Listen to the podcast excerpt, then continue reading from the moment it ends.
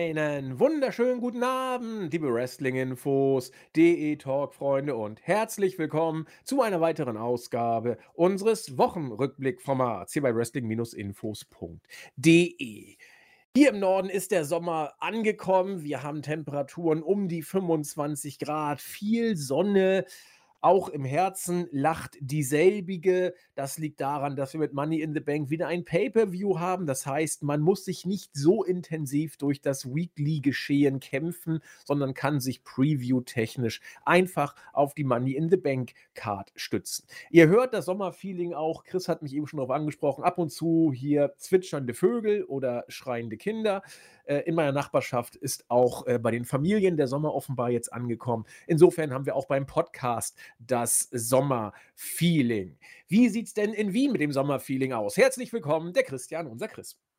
Wunderschönen guten Tag. Ja, ein bisschen weniger. Es hat gerade angefangen zu regnen tatsächlich, aber es ist dieser Sommerregen. Also es ist ultra heiß und die Luft steht, aber es klatschen diese großen Tropfen runter und ich glaube, das wird in relativ kurzer Zeit auch wieder aufhören. Also ja, weiß nicht, ob das gut oder schlecht ist. Jetzt wird das Ganze ein bisschen schwül, aber dennoch äh, war es in den letzten Tagen so bis zu 36 Grad war es bei uns. Also ich denke, das ist schon ziemlich, ziemlich ähm, sommerlich, um es so auszudrücken, wenn nicht vielleicht sogar ein bisschen zu heiß. Ich wollte meinen Ventilator eigentlich anstecken, ich sehe ihn gerade vor mir, aber leider ist er kaputt geworden im Winter und jetzt muss ich oh mir einen neuen kaufen. Ja. Deswegen ähm, fangen wir diese Folge mit einem, einer schlechten Nachricht an. Also ähm, sehr gerne ähm, eine Gedenkminute an meinen Ventilator. Das machen wir. Wobei er wirbelt die Luft ja eigentlich auch nur auf. Also Die mein Ventilator hat, hat nie wirklich gekühlt, sondern nur irgendwie aufgewirbelt. Aber äh, da gibt es ja auch solche und solche. Gut, also Chris muss äh, darben im heißen Wien. Wir wollen uns mit dem Tagesgeschäft auseinandersetzen. Natürlich insbesondere wieder beim Marktführer. Ganz kurz vorab, ich habe äh, Leutnant Gustl jetzt fertig und äh, fand ich großartig. Also sollte man sich vielleicht echt, sollte man, also ist vielleicht ein, ein äh, Leseausflug wert. Schnitzler, Leutnant Gustl und äh, 40 Seiten, dann habt ihr das weg, äh, innerer Monolog. Und wer sich so ein bisschen mit der KUK-Geschichte von Österreich-Ungarn auseinandersetzt, also finde ich schon ganz spannend. Wie lange habt ihr darüber eigentlich in der Schule gesprochen, Chris? Du meinst ja, es war Schulstoff. Äh, jawohl, na, das war schon, schon ein bisschen länger. Wir hatten grundsätzlich immer so, ähm, der, das wurde aufgeteilt immer in, in Büchersequenzen. Und dann haben wir uns ähm, eine Woche lang damit beschäftigt und mussten zu Hause das lesen, aufarbeiten und dann kam es als kleiner Test und so haben wir das mit mehreren Büchern gemacht. Also ah. es war im Rahmen von Deutschunterricht und äh, so hat sie das quasi aufgebaut. Fand ich ganz spannend eigentlich. Ich habe sehr viele solcher Bücher jetzt zu Hause stehen und ähm, ja, kann man, kann man sich tatsächlich äh, mal durchlesen, weil ich denke, das hat man in relativ kurzer Zeit durch. Wenn du dir vornimmst, ja. jeden Tag fünf Seiten zu lesen, hast du es relativ bald hinter dir. Ja, das kannst du auch in einem Stück durchlesen. Also je nachdem, ob du eine Leseratte bist oder nicht, das müsst ihr dann für euch das entscheiden. Das geht auch an einem ne? Nachmittag, ganz klar. Genau, dass das funktioniert alles. Ähm, aber wir wollen jetzt hier nicht unsere äh, User vergraulen, die jetzt hier keine literarische äh, Infos.de Podcast-Geschichte haben wollen, sondern die Wrestling-Story. Ja, und da ist einiges passiert. Und das Allerwichtigste, die Personalie Vince McMahon, wir haben es überlegt, Chris, da ist überhaupt nichts passiert unter der Woche. Ähm, wir dachten ja schon, ja, er wird es wohl aussitzen, hat sich bei SmackDown präsentiert, dann bei Raw, diese Woche bei Raw dann auch wieder aus äh, speziellen Gründen, auf die wir nachher eingehen. Ja gut, wir können es ja jetzt schon sagen, John Cena war da und die Show stand total in seinem Zeichen. Dazu dann aber gleich mehr. Das heißt, Vince hat alles Mögliche gemacht, was man so ähm, bringen kann um möglichst schnell wieder zum Tagesgeschäft überzugehen. Er hat sich in beiden Shows nach den ähm, ja, Vorwürfen gezeigt. Ich wiederhole sie nochmal. Es steht im Raum, dass Vince McMahon eine sexuelle Affäre mit einer äh, in der Struktur deutlich unter ihm stehenden äh, jungen Dame. Wo, wer steht nicht in der Struktur deutlich unter ihm? Ja, also das ist schon äh, Selbstgänger. Und nach dem Ende der Affäre soll er für das Schweigen dieser besagten Person drei Millionen Euro bezahlt haben. Nach allem, was man, Entschuldigung, nach allem, was man weiß. Wohl aus seiner äh, Privatpatulle. So, das äh, knallte rein wie eine Mega-Hype-Info Und genauso schnell, wie es kam, war es dann auch wieder vorbei. Wir haben es geungt letzte Woche. Und ich werde das äh, auch immer wieder mal hier ansprechen. Alleine, damit man es eben nicht so schnell wieder vergisst und sofort zum Tagesgeschehen übergeht. Er hat wirklich, was das angeht, Glück gehabt, denn John Cena ist nun nicht jede Woche bei Raw. Und dass Money in the Bank jetzt kam, passte auch ganz gut. Dazu gab es von der Konkurrenz interessante Sachen. Äh, wir haben AEW-Stars bei Monday Night Raw gesehen, muss man sich auch mal vorstellen. Darüber werden wir reden. Wir haben ähm, die Forbidden Door-Geschichte gesehen, ein Pay-Per-View, der unter, ja, Jens sagte so schön, der irgendwie verflucht schien, weil viele Stars immer ausgefallen sind. Dann ist Cesaro wieder da, nicht bei WWE, sondern als Claudio Castagnoli jetzt bei AEW, hat dort auch bei Forbidden Door debütiert. Also dieses Business ist ja, es lebt ja von spektakulären Entscheidung und Entwicklung und News, sodass es sich schon wieder so fast gefühlt zumindest so anfühlt, als wäre diese Geschichte mit Vince schon Wochen, Wochen her. Und äh, vielleicht hat es das auch gar nicht gegeben. Wie gesagt, wir werden abzuwarten haben, was die Entwicklung, besser gesagt, die Ermittlung da jetzt im Hintergrund, die ja weiterlaufen, am Ende uns für Erkenntnisse bringen, ob man mit dem Aussitzen weiterkommt äh, und ob das am Ende sich sag ich mal, auch, ähm, ja, der Plan aufgehen wird, das muss man abwarten. Aber eine Sache scheint doch zumal, äh, zumindest jetzt geklappt zu haben, Chris. Kaum einer spricht mehr davon, oder? Ja, du hast es angesprochen. Ähm, es, es, sprechen ein paar äh, Dinge für seine, äh, ja, ich möchte nicht sagen für äh, eine gute Zeit für ihn, weil wir, es ist so eine Zeit, in der wir leben, die unter dem Motto Schnelllebigkeit äh, gut zusammenzufassen ist. Und ich glaube auch die Tatsache, dass man sich mittlerweile, glaube ich, weniger von durch Zeitschriften und äh, Nachrichten im Fernsehen informiert, sondern eher durch äh, die sozialen Medien. Und so schnell das Ganze auch in den sozialen Medien Feuer fängt. Und wenn es das tut, dann ist es wirklich sehr präsent, muss man auch sagen. Also mein Feed war dementsprechend sehr Vince McMahon-lastig, aber grundsätzlich ist es am nächsten Morgen schon erledigt und die ganze Geschichte ähm, wird dann wieder ja, wie eine Welle quasi weggetragen. Ähm, ich denke, es war früher oder in früheren Zeiten etwas anders, weil ich glaube, das Coverage im Fernsehen war schon ein bisschen anders, war schon auch etwas aggressiver. Ähm, kann ich jetzt natürlich nicht irgendwie beweisen, aber dieser Steroidenskandal vielleicht oder auch die diverse andere Dinge werden, kommt mir so vor in den Nachrichten im Fernsehen etwas aggressiver, äh, nüchterner äh, dargestellt und waren dementsprechend auch noch länger im, im Mittelpunkt beziehungsweise im Rampenlicht. Mittlerweile ist das ja alles sehr, sehr schnelllebig und schnell vorbei und du hast angesprochen, Forbidden Door, John Cena, Money in the Bank, ähm, diverse Stars, die gehen, kommen, entweder entlassen wurden oder nicht. Ähm, spricht alles für ihn, was natürlich eine halbe Katastrophe ist, muss man sagen. Ähm, und deswegen finde ich es auch gut, wenn wir das Ganze den Leuten immer wieder in Erinnerung rufen, weil wir können nicht viel machen, aber was wir tun können, ist natürlich die Leute darauf aufmerksam machen, dass gewisse Dinge bei dieser Company einfach nicht gut sind und das Schweigen zumindest nicht sein muss, sei es in Bezug auf Saudi-Arabien oder eben dieser ähm, Geschichte mit Vince McMahon. Im Moment bleibt aber definitiv ein Tenor, nämlich dass er damit ziemlich sicher davonkommen wird. sollte was dran sein, keine Ahnung, was genau da herauskommen wird. Und er auch ziemlich sicher weiterhin gutes, sehr gutes Geld verdienen wird auf einer großen Position, die vielleicht dann nicht auf dem Papier seine Position ist wie jetzt, aber ich denke mal insgeheim doch jedes, jedes Wort, jeder Satz, jede Promo ähm, durch Vince McMahons Hand oder Mund gehen. Da würde ich das mal so, glaube ich, festhalten und unterstreichen. Ja, zumal er ja offiziell erstmal vorübergehend nur seinen Posten als CEO geräumt hat, ähm, aber nach wie vor eh die kreative Kontrolle innehat. Also da hat sich gar nichts äh, geändert und der CEO-Posten ist zunächst erstmal nur vorübergehend nicht in seiner Hand. Das heißt, das kann sich alles wieder ändern.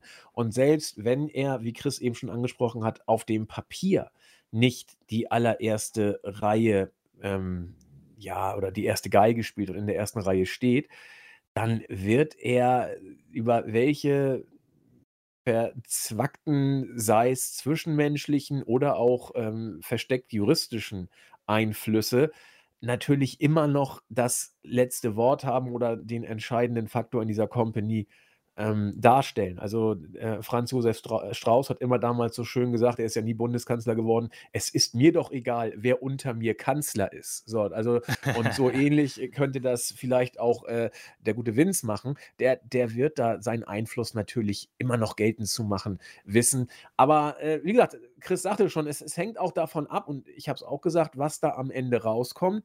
Im Moment äh, kann man nicht viel sagen. Es spricht manches dafür, dass es sich zumindest zum jetzigen Zwischenzeitpunkt äh, deutet es sich in die Richtung zumindest an, dass er das überstehen könnte. Allerdings, wir wissen auch nicht, was da im Hintergrund jetzt ermittlungstechnisch läuft. Und äh, ich kann noch mehr Plattitüden heute bringen. Äh, die Mühlen der Juristerei malen langsam, aber genau. So, also wird man auch mal sehen, was da am Ende rauskommt. Wobei in Amerika das ja auch wieder so ein Fakt ist mit der Juristerei, der Gerechtigkeit und vor allen Dingen dem Geld. Da äh, gewinnt häufig vor Gericht der, der die besten Anwälte hat. Und die besten Anwälte der, der das meiste Geld hat, um es mal jetzt ganz platt und viel zu platt darzustellen. Also im Endeffekt könnte, wie Chris es andeutete, das Ganze sich einfach im Sand verlaufen, dann wird irgendwas eingestellt, dann zahlt er eine Geldsumme und äh, äh, ja, gelobt öffentlich Buße.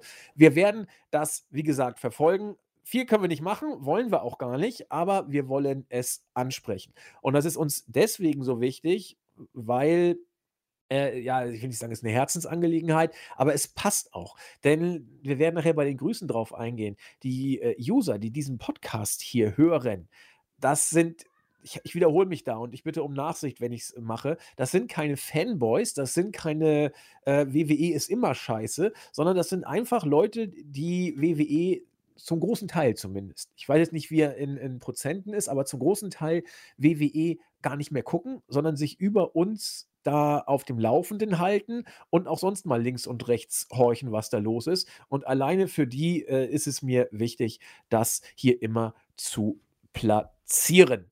Gut, dann gehen wir über zum Tagesgeschäft. Wir haben am Horizont Money in the Bank und diese Show wurde in den letzten Weeklies dann doch überraschend intensiv nochmal aufgebaut. Bei äh, SmackDown, damit, äh, ja, wie wollen wir es machen, Chris?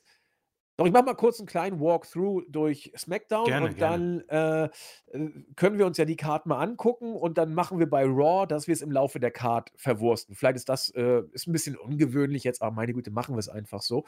Äh, ja, SmackDown in a nutshell sozusagen. Ähm, großartiges Booking um McIntyre und Sheamus. Äh, der gute Herr Pierce sagte, naja, irgendwie war das doch ein bisschen vorschnell, euch ins Money in the Bank Match reinzutun, beide. Das Management hat gesagt, ich bin doof und haben entschieden, dass wir das jetzt anders machen müssen. Äh, ihr seid jetzt beide raus. Großartig. Und aber ihr kriegt doch eine Chance, wenn ihr jetzt quasi als Team zusammenarbeitet und im Main Event dann äh, zeigt, dass ihr es drauf habt und dort gegen die Usos, immerhin ja ultra mega super Doppelchampion, die zu schlagen. So ist es dann gekommen. Und jetzt haben wir das äh, Booking Hurra, das McIntyre und Sheamus im Money in the Bank Match dann wieder stehen. Klingt alles ein bisschen dusselig, äh, ist es meines Erachtens auch. Andererseits kann man sagen, Mensch, das kann man denen ja geben. Sie haben immerhin die amtierenden Tag Team Champions äh, geschlagen und sich so ins Match äh, gebracht. Das heißt, die müssen ja mal jetzt einen Willen an den Tag gelegt haben, der passt. Andererseits ja, kannst du natürlich die Usos jetzt auch als die größten Deppen darstellen lassen, dass sie sogar gegen Sheamus und McIntyre verlieren, die ja bisher nicht als die größten Freunde bekannt waren. Nun denn, äh, Sami Zayn ist auch im Match, hat mich riesig gefreut. Er durfte gegen Nakamura gewinnen, eine Ansetzung, die sich so liest wie Schnarch gegen Gan. Aber äh, ich freue mich immer, wenn Sami Zayn mal äh, ein Erfolgserlebnis bekommt. Ich sehe nicht, dass er den Koffer gewinnt, aber ich finde es immerhin doch schön, dass er im besagten Money in the Bank Match ist. Das wird dieser, äh, diesem Match nur gut tun. Wir haben uns letzte Woche ja schon darüber ausgelassen bei dem Teilnehmerfeld, dass es doch etwas äh, zäh daher kam. Chris, du grätsch mich weg, so machen wir es ja dann bei, bei SmackDown. Äh, ich dich bei Raw, du mich gerne bei SmackDown. Ja, ja.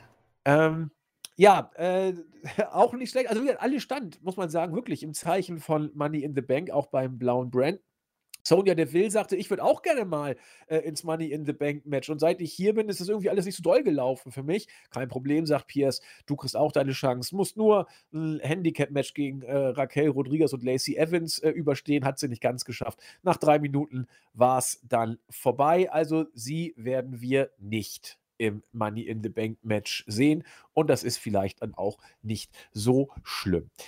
Ja, eine Fehde Fehde Fehde, die eher ja auch eher langweilig daherkommt, ist die zwischen Ronda Rousey und Nettie. Allerdings hat mich Nettie hier bei SmackDown dann doch, äh, ein wenig überrascht. Äh, ich will nicht sagen, fast ihr bestes Mic-Work ever. Und sie kam nämlich als Ronda Rousey verkleidet mit Kinderwagen an den Ring und hat äh, eigentlich, äh, ihre Stimme konnte sie jetzt nicht so gut verstellen, weil sie einfach eine zu tiefe und äh, rauchige Stimme einfach mitbringt, die gute Nettie. Aber äh, die Schminke war gut, das Outfit war gut, sie ist in der Rolle gut aufgegangen. Ja, nur kam dann natürlich die echte Ronda und am Ende gab es dann ein Beatdown. Nettie hat dann tatsächlich es geschafft, den Kinderwagen einzusetzen gegen die Mutter Ronda und dann sich aus dem Staub zu machen. Äh, Chris, du hast das Video ja auch gesehen oder diese, diese mhm. Aktion. Was sagst du denn zu der guten Nettie in diesem Fall? Äh, das, was mir irgendwie aufgefallen ist, ähm, ich habe gemerkt, wie sehr sie untergegangen ist in den letzten puh, zehn Jahren. Also ja, genau. gefühlt irgendwie seit äh, Tyson Kidd nicht mehr irgendwie im, im Ring steht, kommt mir vor.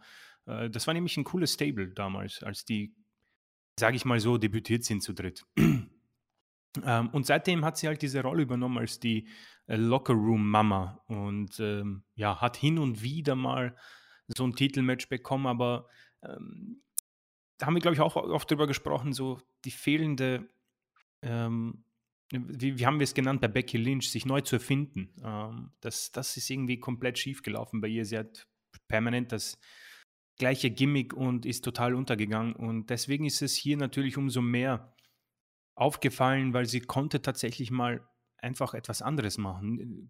Eine Promo, okay, aber auch eine, wo sie vielleicht sogar zeigen kann, was tatsächlich in ihr steckt, nämlich wirklich eine, ähm, ja, äh, ein Talent, sich über jemanden lustig zu machen, beziehungsweise auch zu zeigen, dass sie sich gut ähm, einstellen kann auf neue Aufgaben. Und sie hat wohl irgendwo auch noch ähm, viel zu bieten, aber ich denke, man hat viele Jahre verschwendet. Und ähm, auch das haben wir, glaube ich, ein bisschen angesprochen. Dazu kommen wir dann noch, noch bei Money in the Bank Preview, was wir von dem Match selbst halten. Aber das war doch mal einfach ein bisschen was Neues, denke ich mal. Und zum ersten Mal jemand, der auch darauf eingeht, dass Ronda quasi Mutter geworden ist und äh, vielleicht sogar ein bisschen diese Intensität verloren hat, was auch von uns schon angesprochen wurde. Ronda selbst, finde ich, kommt einfach weiterhin nicht wirklich hinein. Ähm, nee. Schafft es für mich nicht an Ronda von 2019, sage ich mal, heranzukommen. Ja, bleibt farblos immer noch, ne? Das fällt mir auch immer deutlicher auf. Ja, äh, Gunther darf seinen Titel verteidigen, macht das auch gegen den ehemaligen Champion Ricochet und auch äh, sehr dominant. Drei Minuten hat er gebraucht. Auf der Money in the Bank Card sehen wir ihn äh, allerdings gleichwohl, zumindest bisher noch nicht. Ich glaube auch nicht, dass sich da etwas dran ändern wird. Immerhin darf er seinen Titel verteidigen und auch dominant verteidigen. Das ist etwas, was nicht jedem IC-Champion in der Vergangenheit beschieden war. Ja, Sami Zayn dann im Dialog mit Paul Heyman. Sami Zayn sagt, ja, falls ich das Money in the Bank Match gewinne, ich werde niemals gegen Reigns, den Tribal Chief, eincashen. Heyman fand das total gut und nimmt ihn in den Arm. Ich werde natürlich gegen Lesnar eincashen. So, das fand dann Heyman nicht so gut, weil er ja angehört wurde, dass äh, vielleicht der Tribal Chief gegen Lesnar verlieren könnte. Heyman gibt ihm seinen bösesten Blick und verlässt die Szene. Sami Zayn kann daraufhin nicht mehr antworten. Ja, Pat McAfee will äh, Happy Corbin bei beim SummerSlam. Er hat sich offensichtlich den größten Loser jetzt rausgesucht und den traut er sich dann nochmal herauszufordern. Lassen wir uns überraschen, wie das passiert. Ähm, ich glaube, Corbin hat gegen Madcap Moss seine Serie 0 zu 4 verloren oder sogar 0 zu 5. Ich habe keine Ahnung. Zumindest hat er nicht ein Match gewonnen. Alle mehr oder weniger deutlich verloren. Das äh, ist keine Main-Event-Fehde, aber meine Güte, wenn man, wenn man den guten äh, Mac, McAfee im Ring sehen will, da ist der Gegner seinen Fans eh sekundär. Insofern. Madcap ja. Moss auch nicht mehr in der Show. Also. Nee, was ist da los? Ja, ich auch äh, gefragt. Keine Ahnung. Wahrscheinlich hat man, äh, hat er den Brass Ring nicht gegrabt. Ja, das ist, äh, hat jedes Match gewonnen, äh, aber es hat wohl nicht gereicht. Ja, also SmackDown äh, ziemlich mau, aber immerhin im Zeichen von Money in the Bank. Und äh, ich, ich schlage einfach mal vor, weil Chris und ich haben in der Vorbesprechung schon gesehen, dass eigentlich alles, bis auf die Paarung Ronda gegen Nettie, mehr oder weniger bei Raw final aufgebaut wurde. Und vor dem Hintergrund würde ich sagen, gehen wir mal die Paarung durch. Und ich glaube, man kann auch bei sehr vielen Matches auch einen Bezug zu John Cena bringen, den wir äh, natürlich auch ja, hochleben lassen, zumindest erwähnen müssen, weil er bei Raw ja die äh, ganz große Geige gespielt hat. Vielleicht bevor wir in die Card gehen, Chris als unser Live vor Ort äh, Experte sozusagen. John Cena ist wieder da. Vor ungefähr einem Jahr, nicht ganz, es ist äh, nicht ganz ein Jahr her. Ähm, ich glaube, er kam letztes Jahr auch so erst Richtung August. Diesmal ist er ein bisschen früher da. Wie, wie war es denn? Wie waren die Reaktionen der Fans? Wie waren die Reaktionen im Lockerroom? Und wie vor allen Dingen hat er sich äh, deines Erachtens vor der Kamera denn so gemacht? Ja, John Cena ist ein wirklich interessanter, äh, interessanter Mann, interessanter Superstar, den man äh, besprechen kann. Ich denke, er wird sehr, sehr viele Meinungen spalten ähm, und er ist halt so ein, ein Superstar, wo es halt bei mir ähm, etwas mehr klingelt, weil natürlich das so meine Ära ist, ja. Ähm, seine komplette Karriere habe ich so mitbekommen, vielleicht zwei Jahre so verpasst. 2002, glaube ich, kam er sein, bekam er sein Debüt gegen Kurt Engel. Ich habe 2004 ungefähr angefangen. Ähm, und habe natürlich dementsprechend eine große Zeit damit verbracht, zu sehen, wie er gewinnt und sämtliche ja, Superstars quasi beerdigt, sei es eben ähm, der Nexus oder Ryback oder wie sie alle heißen, Bray Wyatt in seiner Hochzeit, möchte man meinen. Ähm, mittlerweile hat er so einen Status erreicht und das finde ich immer sehr, sehr spannend. Er ist in einem Status angekommen, wo er das verloren hat, was ihn, glaube ich, so ausgemacht hat, nämlich ähm, die Zwiespaltigkeit der Fans, ja. Das war ja so wirklich das Besondere, dass die Fans bei seinen Matches einfach gelebt haben, ja unabhängig davon, wie die Matchqualität war. Ähm, man hat irgendwie so ein Big-Time-Feeling wohl mitbekommen. Und mittlerweile gibt es sowas eigentlich ja fast gar nicht mehr. Und du hast mich gefragt, wie wurde Riddle äh, empfangen? Und dann musste ich halt schon drüber nachdenken, dass das halt nicht mal in Ansatz das war, was John Cena bekommen hat. Und ähm, das ist eben ist sehr, sehr spannend. Und er ist halt jetzt, und um darauf wieder zurückzukommen, die Fans haben ihn wirklich die, durchgehend gefeiert. Also Cena Sucks ist ausgestorben, das gibt es gar nicht mehr, auch nicht als ein kleiner Joke, ja. Ähm, das waren Standing Ovations, die Fans haben irgendwie One More Match gechantet und er so, Leute, ich habe sogar mehr Matches in mir, keine Sorge. Ähm, aber man hat gemerkt, es ist schon ein bisschen eine Reflekt, äh, er reflektiert quasi schon seine äh, Karriere und was man so mitbekommen hat, und das wurde, glaube ich, auch schon von Dirt Sheets bestätigt, ist, dass er wohl ähm, so ein bisschen das reinigende Licht für WWE ist in Zeiten, wo sie eigentlich meistens in eher schlechten Nachrichten ähm, ja, ins Rampenlicht kommen. Er wird so als auch ein Locker-Room-Leader anerkannt und das hat man auch so dargestellt. Er kam da hinein, das war die allererste Szene und wird vom ganzen Roster beklatscht. Alle, die da waren, gefühlt. Ähm, Finde ich ganz cool. Nebenbei, Becky Lynch ist in ihrem Gimmick geblieben, ist dann nur langweilig da gesessen. Das war großartig, ja. Finde ich, find ich super, sowas. Noch immer auch in solchen Zeiten, ähm, wenn man sich äh, ja, nicht aufgeben möchte, irgendwie als das, was man äh, verkörpert.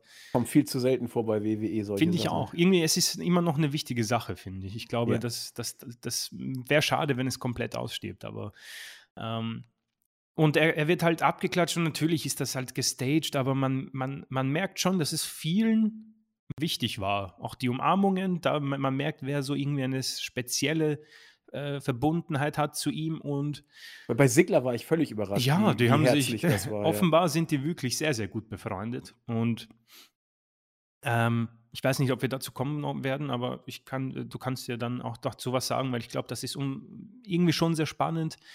Ähm, es gab diese Glückwunsch-Videos wie Stone Cold Steve Austin und Randy Orton und halt auch Chris Jericho, Brian Danielson und äh, Big Show, Paul White. Ähm, waren alle zu sehen und unter WWE-Namen auch wohl. Mit, mit dem ne? WWE-Namen, natürlich, genau, ja. genau. Ähm, das, das ist, sei da auf jeden Fall noch erwähnt. Aber ich, ich, ich weiß halt nicht, ob das ein Big Deal ist bei, bei Twitter. Also ich schaue nebenbei immer auf Twitter, um, um Sachen vielleicht mitzubekommen, die in den Show, Shows mir entfallen sind. Und das war ein großer Deal schon. Also wurde auch von jedem so, oh, oh mein Gott, äh, Forbidden Door, Forbidden Door. Und ich habe mir gedacht, naja, so ein großer Big Deal ist es eigentlich nicht.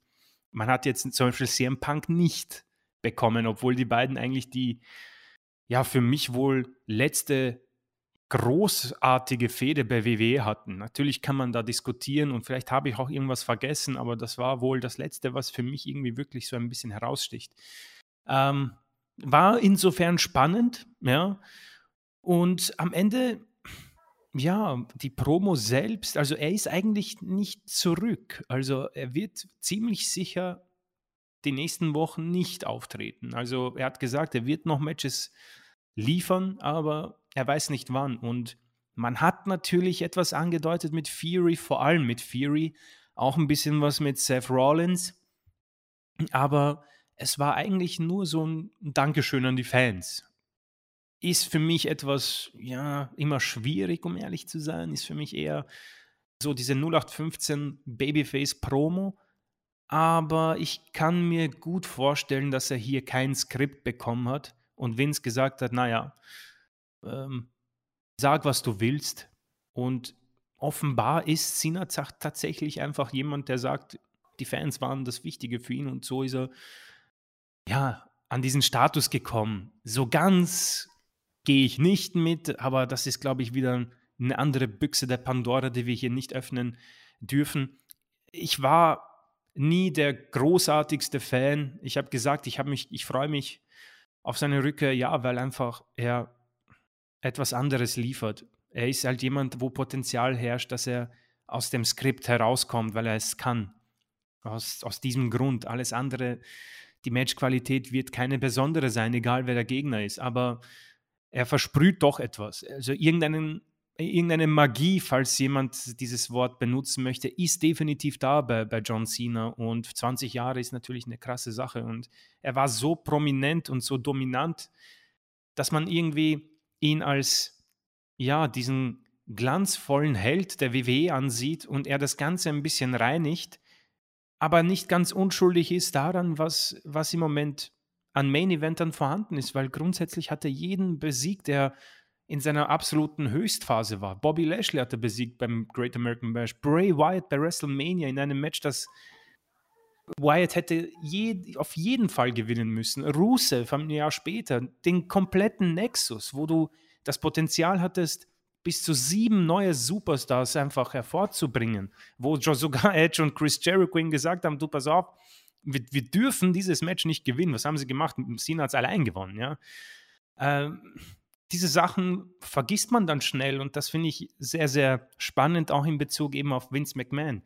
Nichtsdestotrotz kann ich mir schon vorstellen, dass, dieses, dass dieser Lockerroom nach ihm ächzt, weil, und das ist jetzt so meine persönliche Meinung, und dann lasse ich dich ans Wort kommen, er versprüht ein Charisma und er versprüht Ehrlichkeit in diesem in, zumindest in dieser Promo und in diesem Auftreten, dass es ihm wichtig war, das zu sagen und dass es ihm wichtig ist, auch hin und wieder dort zurückzukommen, wo er wohl seine großen so seine große Karriere angefangen hat. Ja, ich meine, ohne WWE hätte er wohl nicht diese Reichweite bekommen, ganz klar. Aber ähm, ich kann mir schon gut vorstellen, warum man irgendwie sich wünscht, dass er regelmäßig da ist weil er irgendwo wohl ein gutes Feeling versprüht. Und ich kann mir schon vorstellen, dass dieses Roster gerade einfach nicht gut zurechtkommt mit der ganzen Situation. Zumindest nicht alle. Ich kann mir gut vorstellen, dass ein Seth Rollins zum Beispiel, ich weiß nicht warum, aber ich glaube schon, dass es ihm ziemlich egal ist, was ähm, grundsätzlich um Vince McMahon passiert, hat er auch oft genug über Twitter gesagt, dass WWE das Nonplusultra ist, um ihn ziemlich egal ist, was die Leute sagen.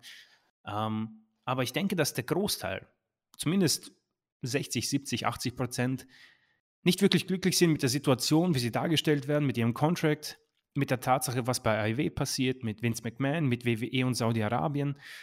Und Cena vielleicht einfach so, so blöd gesagt, ein bisschen das Ganze vergessen lässt. Und das tut denen wahrscheinlich gut. Aber ich kann mich natürlich irren und er ist ein komplettes Arschloch, aber ich glaube nicht. Also, John Cena, du hast zwei Worte in Bezug auf ihn gesagt. Das eine ist Charisma, das andere ist Ehrlichkeit. Also, bei der Ehrlichkeit ist es für mich bei John Cena immer so eine Sache. Ich würde das Wort durch ein anderes ersetzen wollen, äh, nämlich Professionalität und äh, Superstar-Status mhm, mhm, kombiniert mit und Charisma, und da gebe ich dir vollkommen recht. Äh, dass das, also er ist, er ist einfach ein Star und er lebt jetzt seine Legende. Da kommen viele Gründe zusammen, die John Cena jetzt so aussehen lassen, wie er eben aussieht, wie er rüberkommt und WWE wird das jahrelang so machen und sie können es auch jahrelang so machen, weil John Cena mittlerweile auf einem Legendenstatus ist, bei dem er einfach nicht antastbar ist, das muss man sagen. Hollywood hat auch doch überraschend gut geklappt, seine Karriere. Und da, da kann sich WWE drin sonnen, sozusagen. Er, äh, wie, wie sage ich das? Menschen sind einfach äh, nostalgische Wesen. Und mm, mm. sie haben, wie wir alle, wir haben Probleme mit der eigenen Endlichkeit und je mehr man älter wird, desto mehr verliert man das, was man im Leben äh, erlebt hat und was einen geprägt hat, äh, sei es auf, äh, aus Gründen, dass man einfach äh, nicht mehr ja, in ist, in Anführungszeichen, weil die Kittys die nächste Generation den Laden übernehmen oder schon die übernächste Generation, keine Ahnung. Und weil manches einfach äh, aufgrund äh, zeitlicher und biologischer Gegebenheiten einfach stirbt. Das ist dann eben so. Und äh, je älter man wird, desto mehr hält man sich an dem fest, was früher war und glorifiziert natürlich auch, was früher war. Und John Cena, 20 Jahre lang ist er jetzt dabei. Und er ist ja schon seit, also 20 Jahre ist ja gelogen. Er ist ja eigentlich, also ist seit fünf Jahren nicht mehr wirklich regular, muss man dazu auch noch sagen. Ja, so drei ungefähr. Und äh, natürlich verklärst du auch vieles. Aber es muss gar nicht viel verklärt werden, weil John Cena auch damals eben schon der Superstar war mit äh, Charisma und der Fähigkeit, die Leute zu spalten, aber auf jeden Fall auch dann zu bewegen. Und so einer, wenn er denn jetzt auch seit äh, drei, vier Jahren in Hollywood einigermaßen Fuß fasst, der, der ist dann einfach auf einem Level, wo man ihn nicht mehr berühren kann. Das muss man einfach sehen. Also im WWE-Ring wird der Typ jetzt eine, äh, ich will nicht sagen The Rock und äh, Steve Austin-mäßige Präsenz haben, aber ja, vielleicht doch. Also auf, auf dem Level, na gut, The Rock nicht, äh, aber Austin ungefähr da, vielleicht ja, doch. drunter, so da auf dem Level äh, ist John Cena jetzt. Und äh, er hat es in Hollywood ja auch zu ein bisschen mehr gebracht als Steve Austin. Ich glaube, Steve Austin war beim Expendables beim ersten dabei. Und da werde ich zum Beispiel nie vergessen, äh, als Steve Austin als äh, ja, Handlanger vom Bösewicht äh, Sylvester Stallone da irgendwie äh, im Zweikampf hatte. Und er wollte von ihm, glaube ich, irgendwie äh, einen Code oder ein Passwort oder einen Schlüssel oder sowas. Und dann fragte ihn, weißt, sag mir jetzt, wo der Code ist oder so. Und dann sagt Stallone zu Steve Austin, ja, okay, ich, ich sag dir, wo er ist. Okay, wo? Äh, bei deinem Friseur. Ich habe mich weggeschmissen im Kino. Das war das. So, also das war also Steve Austins Highlight in Hollywood, muss, muss man sagen. Aber egal, Steve Austin kommt eben übers Wrestlerische, da über seine Legacy und, und John Cena kommt über äh, das Wrestlerische und Hollywood, was seine Legacy betrifft. Und da ist der Kerl eben gemischt mit dem Nostalgiefaktor und seinem unbestrittenen Charisma und seinen Fähigkeiten am Mic. Äh, da, da ist der einfach großartig. Und John Cena hat bei dieser Raw-Ausgabe in den paar Segmenten, wo er da vor der Kamera war, so geglänzt. Also, äh, diese, das, das, das, waren alles John Cena-Geschichten, mhm. die er mhm. da gemacht hat. Das, das, war auch nichts Neues, was er da gemacht hat. Äh, aber sei es eben, dass er da äh, mit Rawlins äh, den hat sprechen lassen. Und dann kam Omos, John Cena guckt ihn nur an äh, und sagt dann, ja, äh, good luck und, und geht weg. Oder äh, mit, mit Theory, wie Theory gelabert hat. Dann wollte er das Selfie machen, John Cena geht einfach weg. Oder seine Promo im Ring. Oder wie er da diesen Walkthrough gehabt hat mit dem, mit dem äh, Roster da Backstage, wie er die abgeklatscht hat und jedem oder fast jedem die Hand gegeben hat. Becky Lynch nicht, die hat da nur so genervt gesessen und einmal kurz in die Hände geklatscht. Äh, das, das, das ist einfach gut, was der Junge da macht und wie er auch äh, wahrgenommen wird. Und deswegen äh, ob er noch mal kommt, er sagt, er hat mehrere Matches in sich. Ich sehe ehrlich gesagt keins mehr in ihm, aber er, er wird sich in Form bringen. Er wird dann auch noch, ja, er, es gibt ein letztes Match und es gibt ein letztes Match, logisch. Äh, er hat auch äh, in seinem letzten Match gegen Roman Reigns auch nicht versagt. Das kann man absolut nicht sagen. Aber man hat schon gemerkt, der, ich will nicht sagen, er ist banged up, aber er hat wirklich, äh, er ist die Ochsentour gegangen. Haben wir oft genug gesagt. Mhm. Hat jede Hausshow geworkt, hat sich nie groß geschont. Ähm, und da, da, da, das, das siehst du, der ist 45, der Mann, bei vieler Muskelmasse, die er immer noch mit sich hat, auch wenn es deutlich weniger ist als früher. Äh, ja, und er ist nicht der eleganteste Worker. Also wirkt manchmal immer noch eben etwas plump und das wird im Alter auch nicht besser. Also er ist nicht auf einem Level von Ric Flair, der arme Irre, der es jetzt nochmal wissen will. Also da hat er echt noch ein paar mehr Matches in sich als Ric Flair, das ist sicher. Aber allzu viele werden es vielleicht auch aus versicherungstechnischen Gründen nicht sein, aber das ist ein anderes Thema. Fazit: John Cena war der Star von Raw. Man könnte ihn in jedes Programm reinstecken, ob er jetzt vielleicht Austin Theory elevated, ob er es wieder mit äh, Seth Rollins nochmal wissen will. Wird man alles sehen. Genau wie Chris denke ich, dass wir ihn bis zum SummerSlam nicht sehen. Ich glaube, auch beim SummerSlam werden wir ihn nicht sehen. Ich glaube auch nicht, ja. Denn da steckt alles äh, in Rock, äh, in Brock und äh, Roman. Und da wäre Cena fast verschenkt. Also es ist möglich, aber unwahrscheinlich. WrestleMania, sage ich ja, Mania, vielleicht bei der Series, je nachdem, was, was, was ob man irgendwie wieder jemanden braucht, den man äh, in, die, in, die, in die Bresche stellen kann, äh, je nachdem, ob du medienwirksam was inszenieren musst, ob man wieder Vince kaschieren muss, weiß man alles nicht. ja, kann ja sein. Also, wenn ich ja, Vince ja. würde ich Cena für solche Sachen immer dann holen. Äh, ja, lassen wir uns überraschen. Okay, gehen wir in die Card von Money in the Bank. Und da haben wir den eben schon angesprochenen Theory gegen Bobby Lashley. Äh, ziemlich intensiv wurde das Match, äh, ja, ich will nicht sagen aufgebaut, aber kann man wohl doch sagen, war auf jeden Fall Gegenstand der Show. Auch diese Woche wieder? Ähm, ja, man hat, man hat, glaube ich, die ganze Fehde eine Woche zu früh ähm, aufgebaut, würde ich mal sagen. Ähm, Bobby Lashley kam, kam aus der Fehde mit äh, Omos und MVP, konnte diese Fehde gewinnen. Ob man das als ja, großen Sieg verbuchen kann, das kann jeder für sich äh, ausmachen bzw. bewerten. Ähm, ich denke, wir beide haben das eindeutig gemacht, dass das eine, ja, ein heftiger Genickbruch war für seinen, ja, für seine letztjährige WWE-Karriere oder die letzten zwei Jahre. Ähm, jetzt kommt er in diese Fehde mit Fury und da habe ich mir auch gedacht, so, das ist höchst unglücklich, die beiden in eine Fehde zu stecken, weil grundsätzlich, wen willst du da jetzt overgehen lassen? Fury ist wohl der nächste, nächste Big Boy, ähm, wird auch kein Geheimnis draus gemacht. Vince McMahon hat das oft genug mit Segmenten mit ihm auch klar gemacht, dass das der neue Superstar sein soll. Auf der anderen Seite Bobby Lashley, Nummer 1 Babyface bei Raw, unangetastet, unangetastet, äh, wenn John Cena nicht da ist und Cody Rhodes ist wohl auch niemand da, der ihn äh, wirklich ähm, Konkurrenz bieten kann. Und jetzt stellst du die beiden gegeneinander, was höchst unglücklich ist, meiner Meinung nach. Ähm, das einzig Positive daran, der United States-Titel ist äh, jetzt in einer kleinen Pay-Per-View-Strähne. Das ist jetzt zweites, zweite Pay-Per-View hintereinander. Und ich bin mir nicht ganz sicher, wie man das ähm, löst. Ich denke mal, ein Fuck-Finish wird uns hier sicher nicht erspart bleiben. Richtig. Ähm, und das ist dann etwas enttäuschend für einen Pay-per-View. Da werde ich nie ähm, wirklich mit einem Fuck-Finish zufrieden sein. Es gibt Ausnahmen. Ich glaube, Seth Rollins gegen Roman Reigns beim Rumble, glaube ich, war so ein Fuck-Finish, wo ich gesagt habe, ja, vielleicht konnte man, anders konnte man es nicht lösen, aber es, kann sein, dass mir meine, mein Kopf Streiche spielt.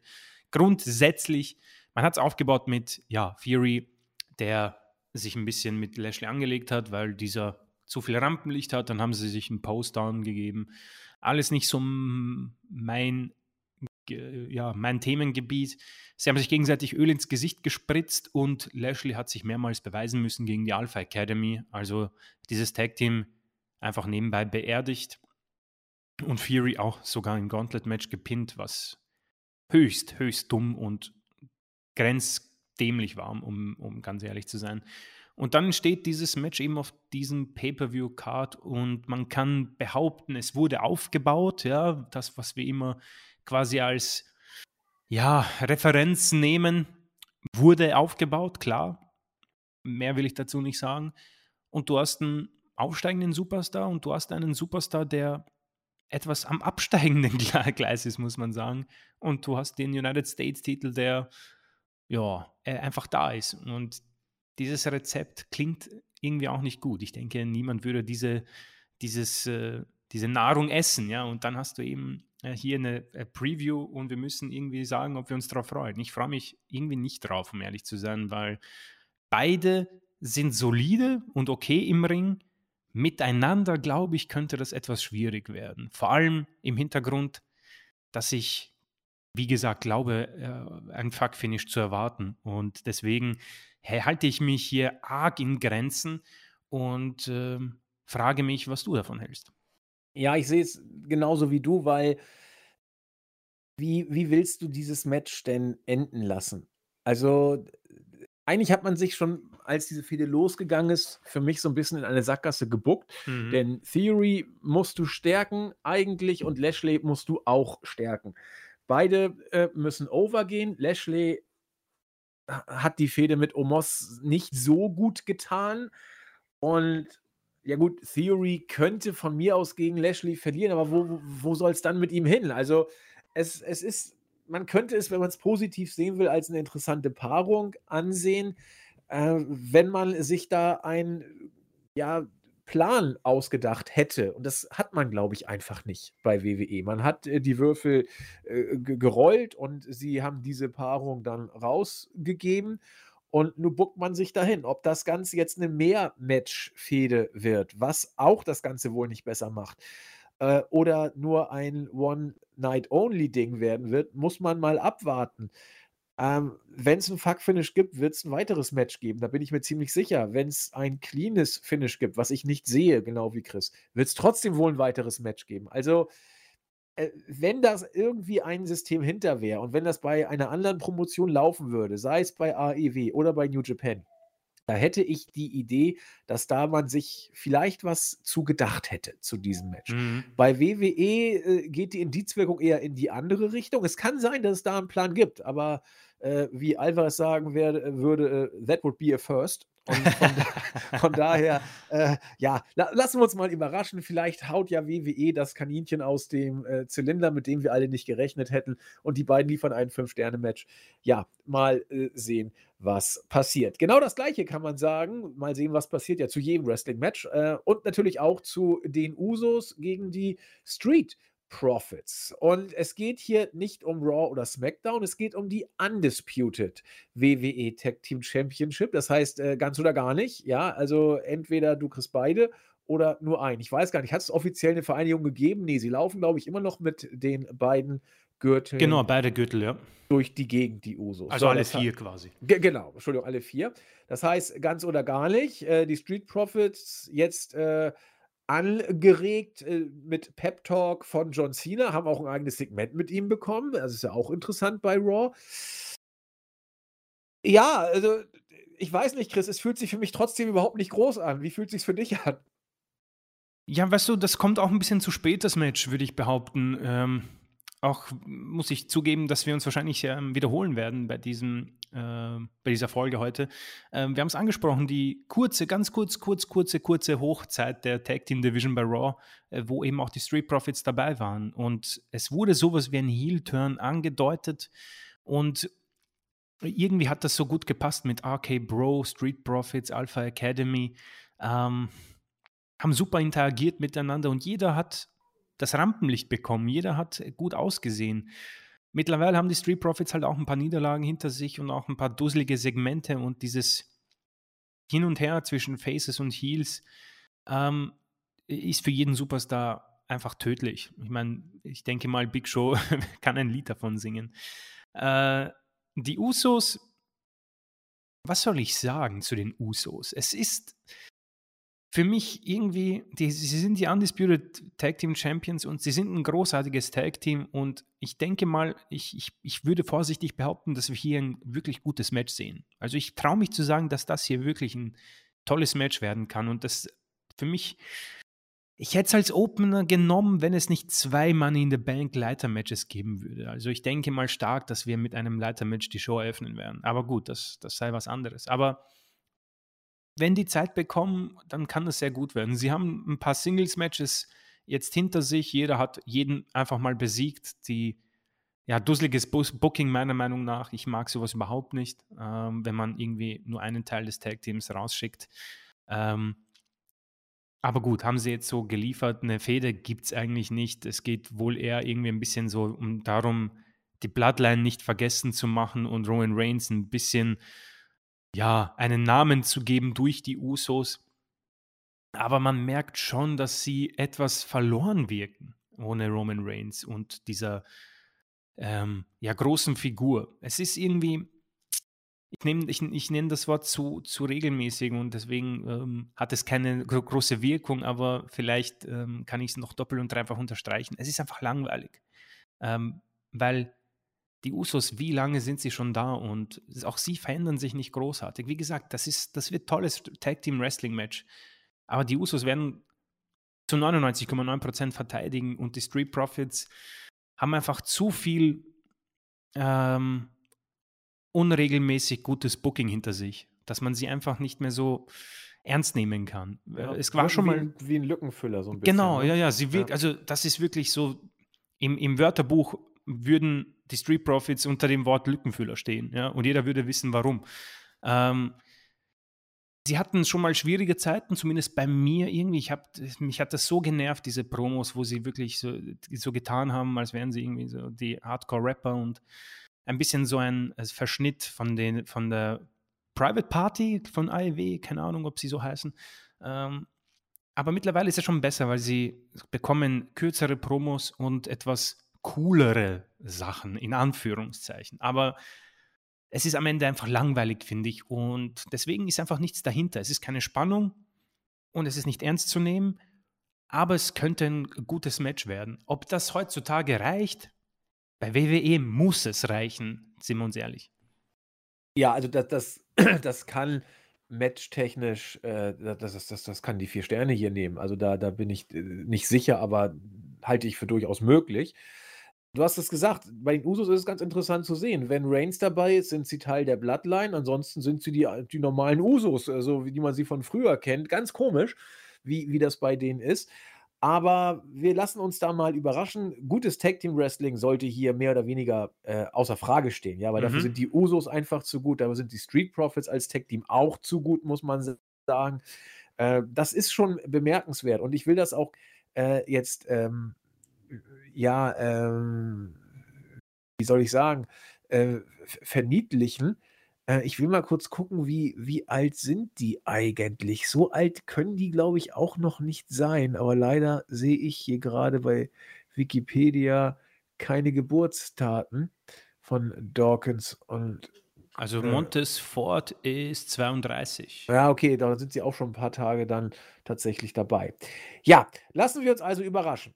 Ansonsten, wir haben schon drüber gesprochen, Ronda Rousey gegen Nettie im Singles-Match um die SmackDown Women's Championship. Wir haben das Segment bei SmackDown eben kurz erörtert.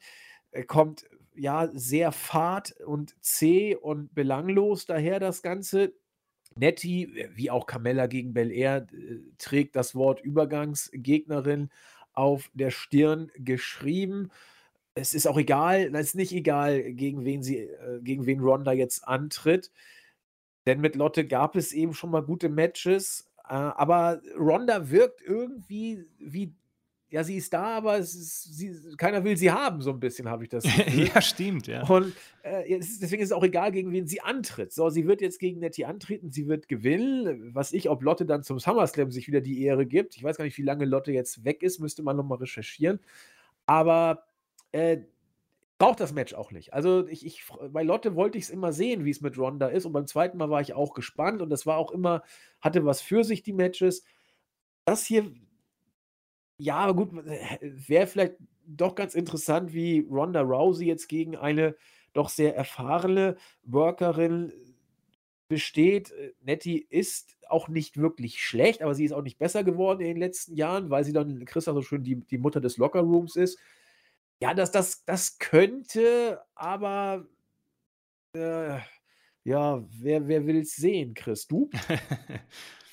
Also, ich habe angesprochen, das Match kommt so um die zehn Jahre zu spät, hätte ich gesagt. Nur blöd, blöd dass Ronda halt damals, ich weiß gar nicht, war sie schon bei UFC? Keine Ahnung.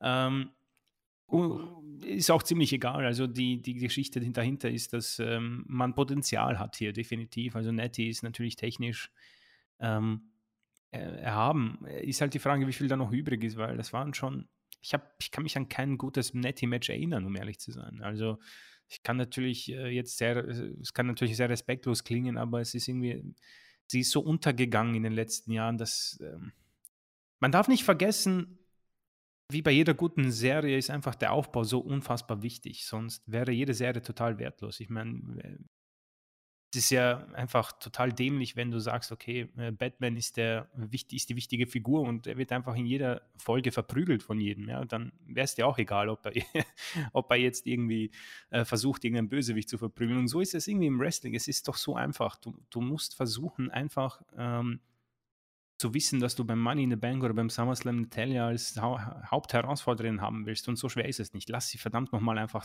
äh, fünf Matches in Folge gewinnen und das wird für viele schon reichen. Für mich auch. Sie kommt jetzt aus dem Nichts und das hast du äh, angesprochen.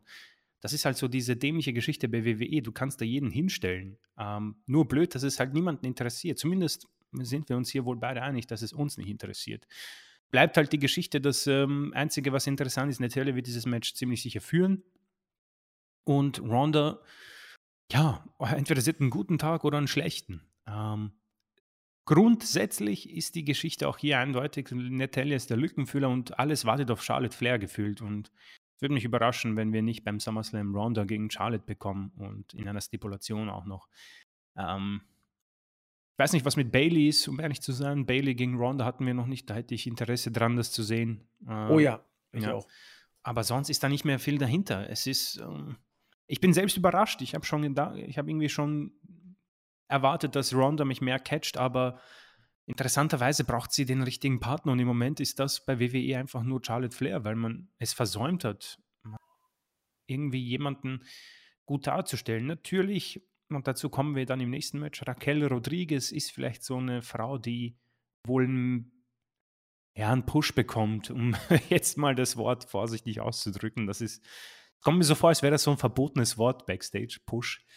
Ähm, ja, freuen tue ich mich nicht drauf. Da freue ich mich im Moment eher auf das Tag Team Match, weil es ist, es ist, es ist auch ein bisschen ähm, Enttäuschung dahinter, weil man mit Ronda Rousey eigentlich jemanden hat, die diesen Pay-per-View und äh, da bin ich jetzt ehrlich, sie müsste das eigentlich überstrahlen, alle, alle, ja. die in diesem, dieser Card stehen.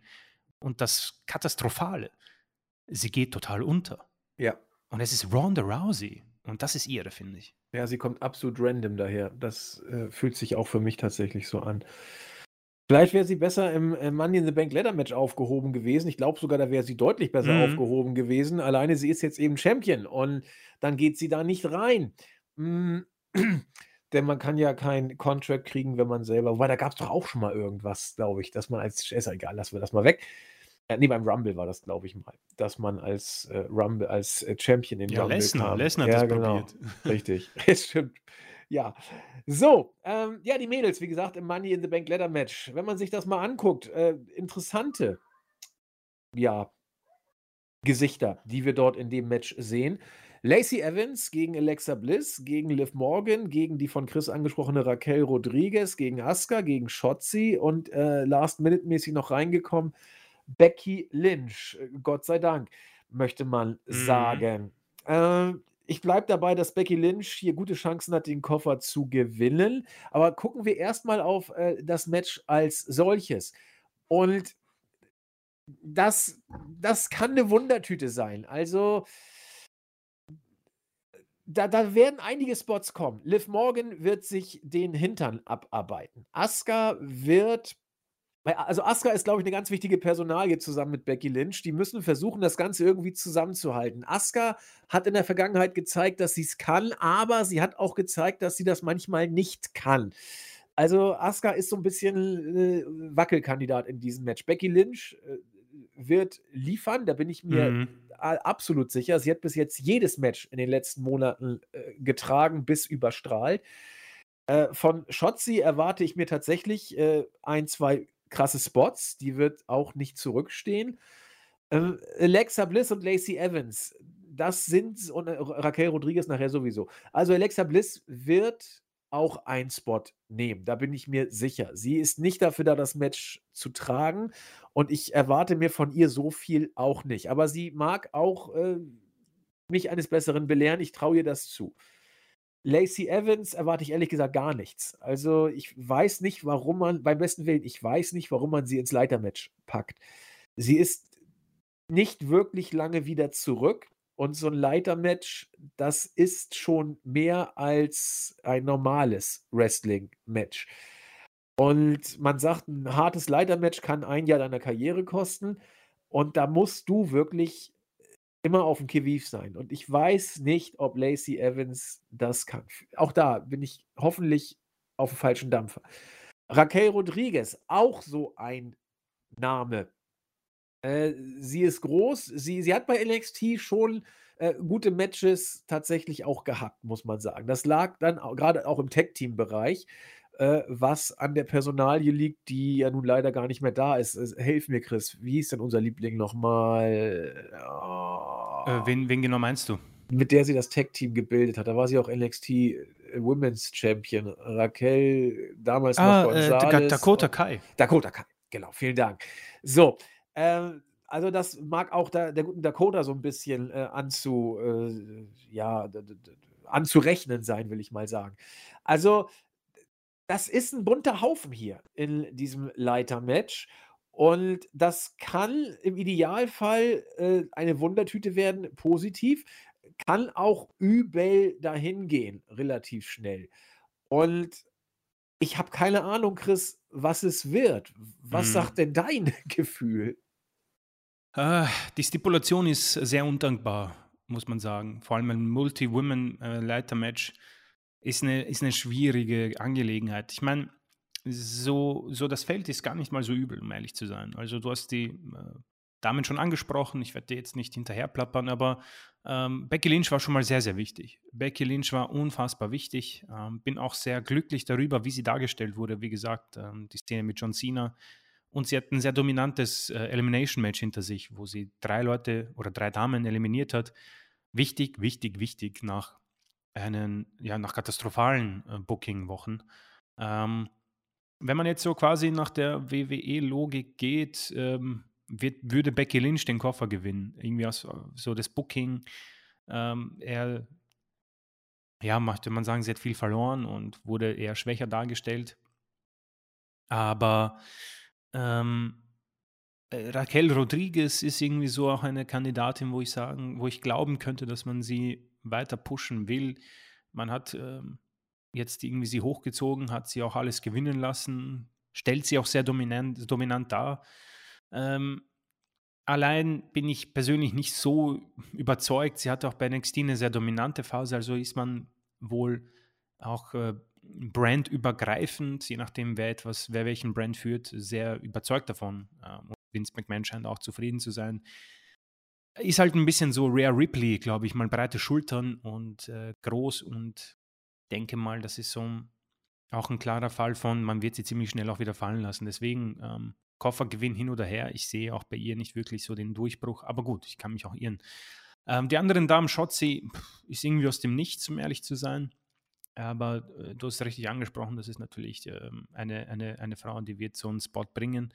Und der Rest ist halt da. Ich persönlich würde mir Liv Morgan als Siegerin wünschen, weil, um ehrlich zu sein, ist eigentlich der Money in the Bank, wenn man ihn als in seiner Hochzeit hernimmt, wäre Liv Morgan eigentlich so der perfekte Kandidat. Ähm, so gute Darstellung, von den Fans akzeptiert, reißt sich den Arsch auf und bekommt auch sehr viel Promozeit, hat gegen Alexa Bliss gewonnen.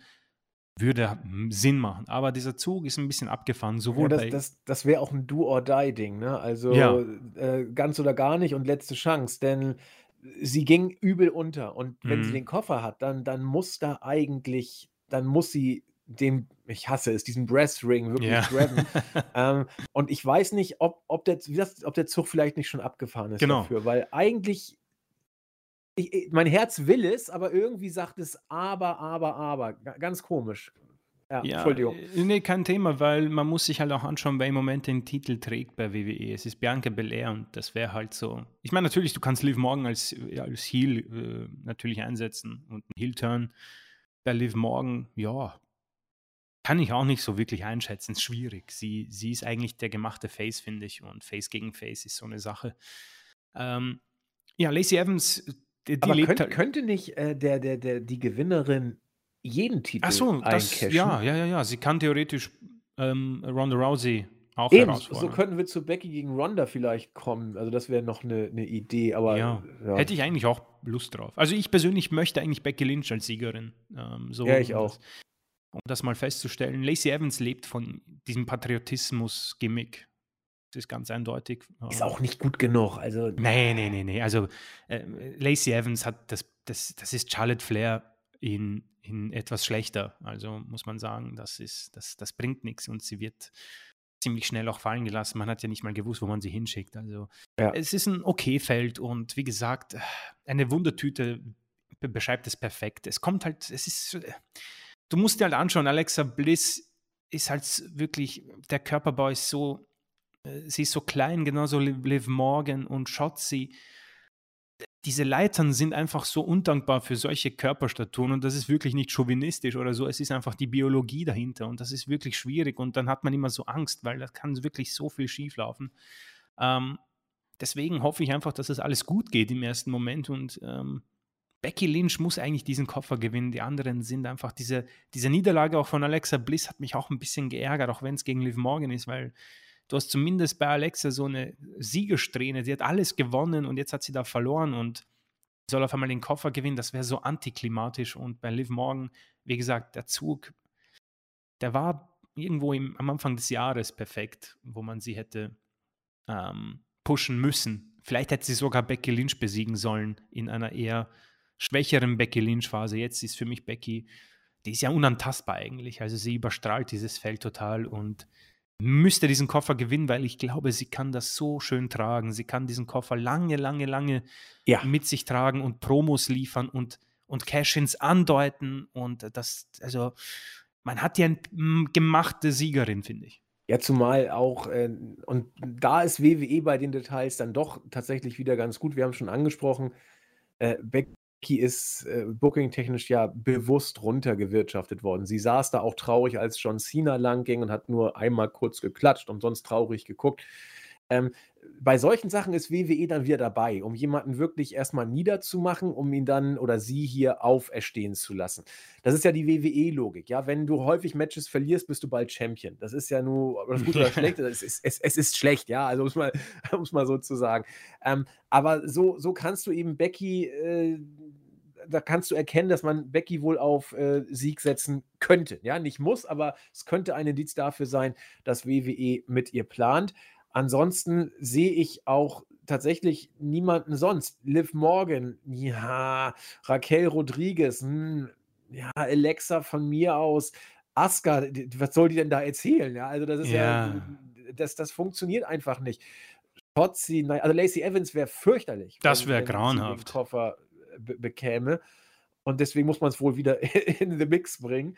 Ja, schauen wir mal. Also Becky eigentlich vom Star-Faktor her und auch wie sie gebuckt wurde. Ja, und dann gegen Rousey stellen bitte, nicht gegen Bianca Belair. Nee, nicht schon wieder. Das, ist auch durchgelutscht. Das, das wäre auch äh, wär erledigt.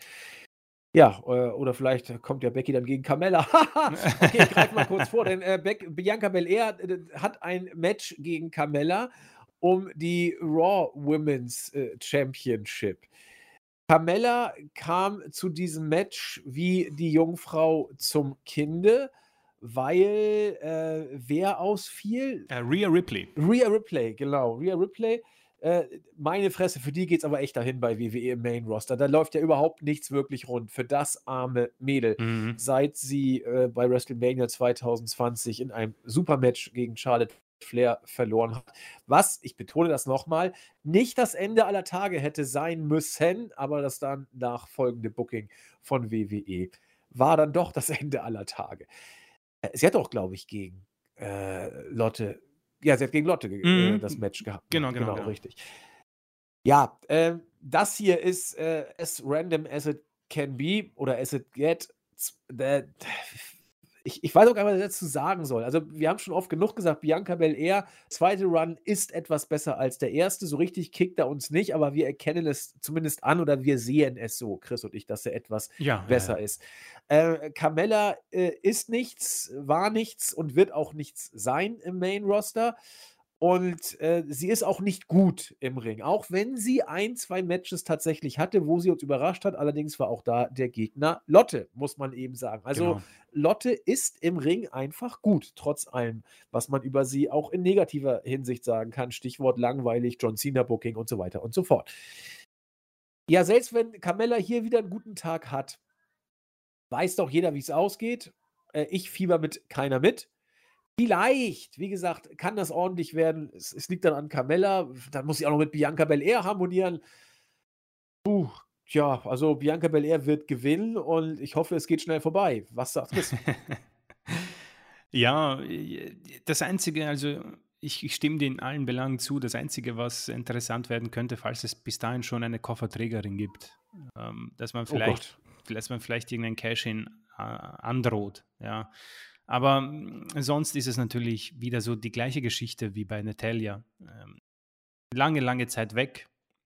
Ähm, und jetzt auf, aus dem Nichts äh, nur Number One Contenderin. Es funktioniert einfach so nicht. Also das äh, macht WWE schon sehr, sehr lange und äh, ich, wir werden es auch oftmals wiederholen. Das ist nicht das letzte Mal, dass wir so ein Match bekommen, aber es ist mega undankbar für, für, für ja, es klingt blöd für uns, weil äh, dieses Match wird, wird langweilig. Da kann Bianca Belle auch nichts retten, weil, und das ist halt dieses Skurrile, das Kuriose, und das würde mich irgendwie interessieren, wie, wie die, die, Zuhörer das so einschätzen. Äh, man, du hast angesprochen, viele schauen das Produkt nicht, beziehungsweise ähm, schauen sich, wenn nur die Pay-Per-Views an. Äh, mich würde interessieren, wie Bianca Belair auf jemanden einwirkt, der vielleicht mal seit einer langen Zeit wieder einfach sagt, ja, ich habe Bock auf Money in the Bank, ja. Ähm, und dann siehst du dieses Match. Und es wird kein wirklich gutes Match werden. Also Bianca, Camellas beste Leistung gepaart mit Bianca Belairs beste Leistung schafft es vielleicht auf dreieinhalb Sterne und da bin ich sehr, sehr nett. Da bin ich sehr, sehr nett. Das ist, das ist einfach so, ja. Mein Camella kommt über ihr Aussehen, das, das ist einfach so. Und äh, Bianca Belair kommt über ja, Intensität und auch ein, ein, ein, Talent im Ring, ganz klar. Aber dieses Talent wird halt erst durch den Schlüssel namens Becky Lynch, Charlotte Flair, Asuka geöffnet. So ist es einfach. Und ähm, deswegen ist es so ein bisschen ein, ein Nichts-Match und ähm, ich freue mich mehr auf Ronda gegen Natalia, um ehrlich zu sein, weil, wie gesagt, Belair braucht die Farbe dieses, dieses farbenfrohe Licht von Becky, Charlotte und Asuka, um spannend zu bleiben. Es ist diese Strahlkraft, auch diese Promos immer wieder, die Promo auch jetzt bei Raw, um darauf einzugehen, ist, ist, ist so langweilig. Das ist so dieses, das hat man irgendwo einmal geschrieben, jemand hat das bei, bei Word hingeklatscht vor 30, 40 Jahren und das wird jedem Babyface hingeklatscht. Dann gibt es halt hin und wieder jemanden, sei es John Cena, sei es Becky Lynch, die aus diesem Skript mehr machen und Stars werden. Bianca Belair schafft es noch nicht. Ich weiß nicht, ob sie es irgendwann schaffen wird, aber sie schafft es alleine einfach nicht. Und Carmella ist nicht jemand, die, die, die helfen kann. Carmella ist jemand, der sie, die sie noch weiter runterzieht und das ist furchtbar und das ist total gemein. Ich sage, Carmella ist wirklich eine ein talentierte junge Frau und sie wird alles geben und das passt auch. Kein, kein Thema. Ja. Soll sie dieses Titelmatch bekommen, aber es ist unfassbar langweilig und es wird mit Pech vielleicht sogar das schlechteste Match der Card. Ja. Und es ist definitiv möglich. Das hast du schön gesagt. Also, Carmella ist nicht diejenige, die Bianca Belair zu Wunderdingen, äh, ziehen kann, denn, äh, Carmella funktioniert, aber sie funktioniert um ihrer selbst willen sozusagen. Carmella dreht sich, äh, um sie. Das ist ihr Gimmick, das das, äh, soll sie verkörpern und das passt auch. Aber du kannst Carmella gegen jeden oder gegen jede stellen. Es Carmella wird immer gleich sein und, äh, da harmoniert auch nichts, da färbt auch nichts ab. Carmella ist die, äh, ja, arrogante, hübsche Heel-Tussi, muss man so sagen. Äh, ist ja auch ein Gimmick, das man durchaus ziehen kann, warum denn nicht? Aber da machst du keinen Gegner mit stärker, sondern, äh, du musst äh, Bianca Belair wird sogar, befürchte ich, da verlieren, äh, in in also jetzt, äh, Definitiv. charismatechnisch, Ja, ja, ja, weil ja. sie wirkt da gegen äh, gegen die, äh, Pseudo-It-Tussi wie ein kleines Mädel, aus der Schule wirken, die irgendwie traurig guckt und sagt: „Ja, aber ich bin doch aber hier so ehrenvoll.“ Ja, super, da da da musst du einfach peinlich aussehen. Insofern ist Carmella vielleicht sogar, der denkbar ungünstigste Gegner für, äh, Bianca Belair zu diesem Zeitpunkt. Äh, lassen wir uns überraschen. Also, Shotzi zum Beispiel wäre da ein bisschen besser gewesen Ja, beispielsweise, doch, ne? doch, Also guter Shout eigentlich, ja. Okay, lassen wir uns überraschen und kommen zum Männermatch, wo wir haben Seth freaking Rollins, wie er bitte jetzt gerne genannt wird, Drew McIntyre und Sheamus als Tag-Team oder allein, lassen wir uns überraschen. Was für eine Phrase heute, lassen wir uns überraschen. Äh, Omos, der äh, 5-Meter-Mann, Sami Zayn auf den letzten Drücker noch reingekommen, Riddle genauso auf den letzten Drücker und dann noch einen offenen Platz, was mich doch jetzt etwas, äh, überrascht. Ich dachte an Ezekiel vielleicht, der ist aber im Raw-Brand. Jetzt haben wir nur noch SmackDown vor dem Pay-per-View. Wer soll denn das noch werden? Das. Äh, Brock Lesnar. Ne, Ähm, kann ja nur Ezekiel doch eigentlich, ja, oder? also ich denke mal, hm, ich kann mir gut vorstellen, weil äh, bei Raw gab es eine, jetzt verliere ich schon meine Stimme, bei Raw gab es eine interessante Situation, also es war ja eigentlich äh, Kevin Owens gegen Ezekiel angekündigt, hat man auch schön aufgebaut, wir haben darüber gesprochen, über dieses großartige Segment, wo Elias zurückgekehrt ist. Und wir wissen auch, dass es Elrod gibt, also noch einen jüngeren Bruder von ähm, Ezekiel, ähm, das Match wurde angekündigt und mitten im Laufe der Woche wurde es als Money in the Bank Qualifying Match angekündigt. Es hätte bei dieser Raw-Ausgabe stattfinden müssen.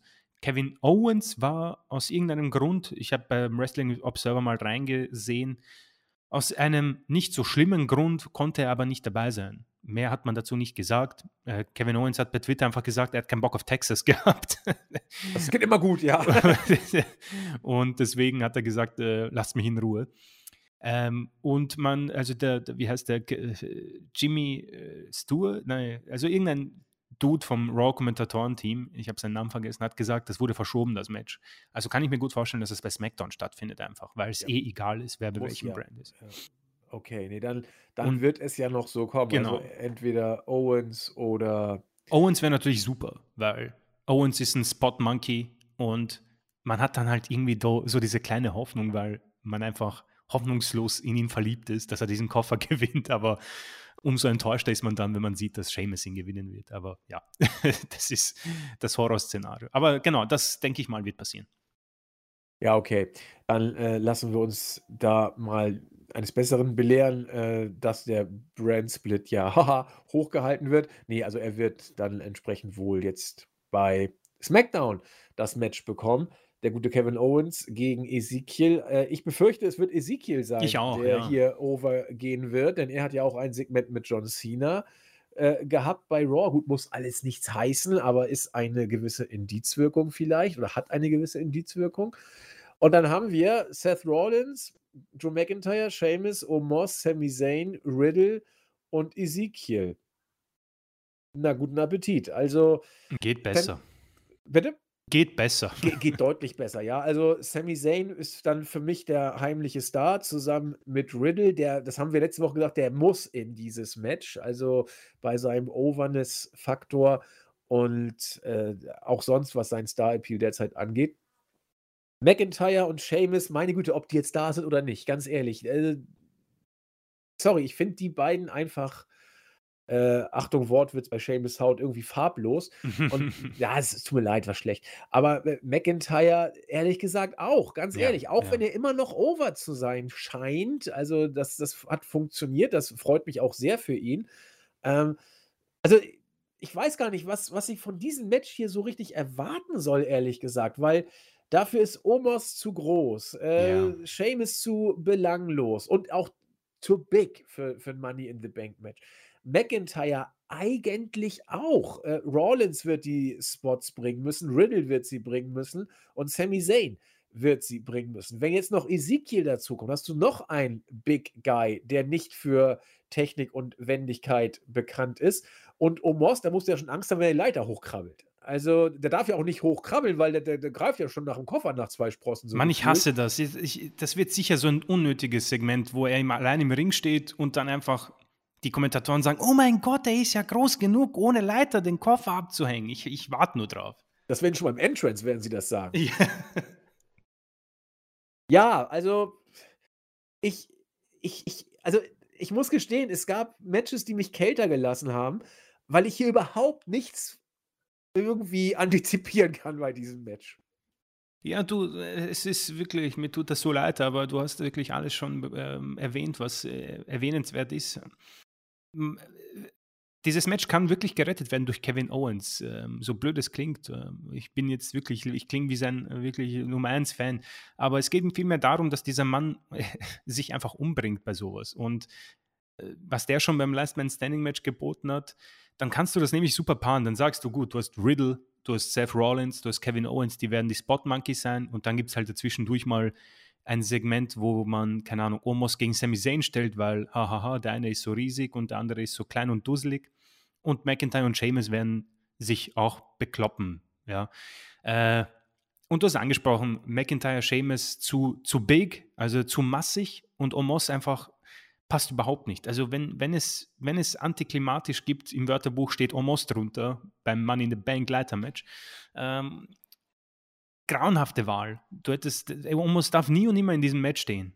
Äh, Keine Ahnung, bring, bring doch Fury in dieses Match einfach, weil dann ist es egal, ob er verliert, weil Leitermatches sind halt einfach so auch ein bisschen Lotterie und dann kannst du das gut verkaufen und stellst halt, keine Ahnung, gibst Lashley ein bisschen auch Pause, ist ja egal, aber so kannst du beide ein bisschen besser rauskommen lassen.